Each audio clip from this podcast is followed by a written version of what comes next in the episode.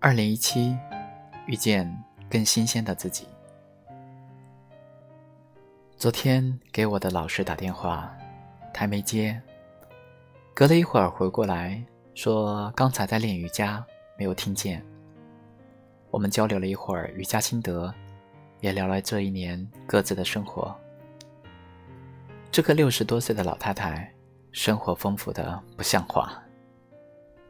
练瑜伽，也跳广场舞，追韩剧，也看英文原版小说，给老伴洗衣服做饭，也给孙女烤饼干、做哈伦裤，练书法，也参加诗歌朗诵会，用 PS 修图，也看各种网络公开课。别人退休后都闲得发慌，而他的时间永远不够用。我总能从他身上。感到一种新鲜的力量，这力量我特别想传送给亲爱的你。生活日复一日，我们越长大，就越容易陷入一种模式。所以在年末总结时，总觉得除了日历上的数字，今天与昨天并没有不同，今年与去年也没有什么改变。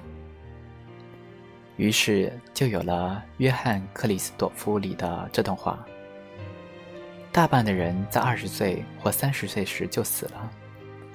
一过这个年龄，他们只变了自己的影子。以后的生命不过是用来模仿自己，把以前所说的、所做的、所想的，一天天的重复，而且重复的方式越来越机械，越来越说腔走调。”你一定也见过这样的老人，思想固执僵化，生活因循守旧。人活在二十一世纪，见识和习惯却永远停留在上世纪七八十年代。就是认为女人该伺候男人，孙子比孙女金贵，衣服没有成破烂就不能换新的，接受不了流行歌，不会用手机软件，不知道 iPad 是何物。与新世界之间隔着天堑，再也无法融合。更可怕的是，他们永远认为自己的习惯才是合理的，自己认定的道理才是真理，别人休想改变他们一分一毫。我们面对这样的老人时，往往都会生出一些意念：等我老了，一定不要变成这个样子。可是，大部分人都逃不出。这样的魔咒，哪怕你怀着警觉，也总会不知不觉被生活的套路死死困住，渐渐成为一个行走的古董。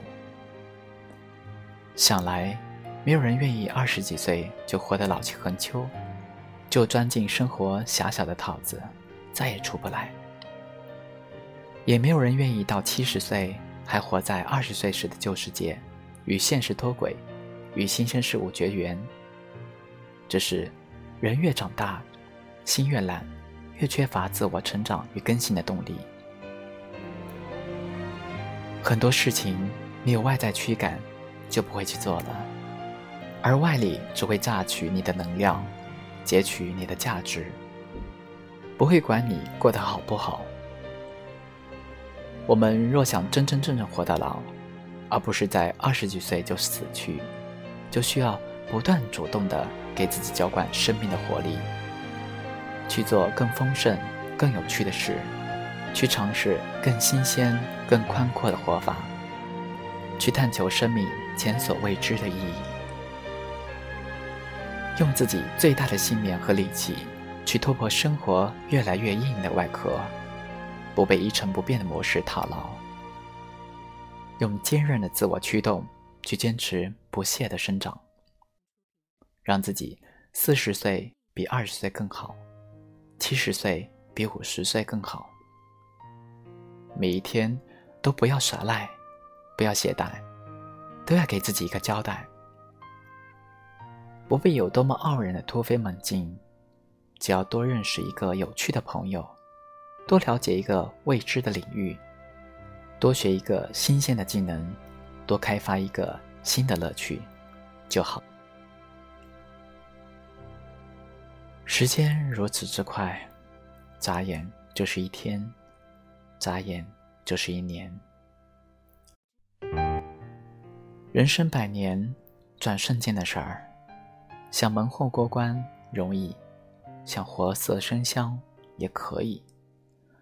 而我们在很老很老的时候，是活得妙趣横生、风生水起，还是百无聊赖、古板封闭，取决于我们现在的生活姿态和思想方式。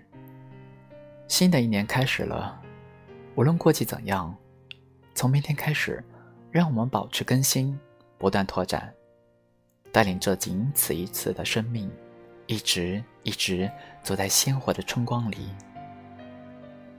二零一七，愿你遇见更新鲜的自己。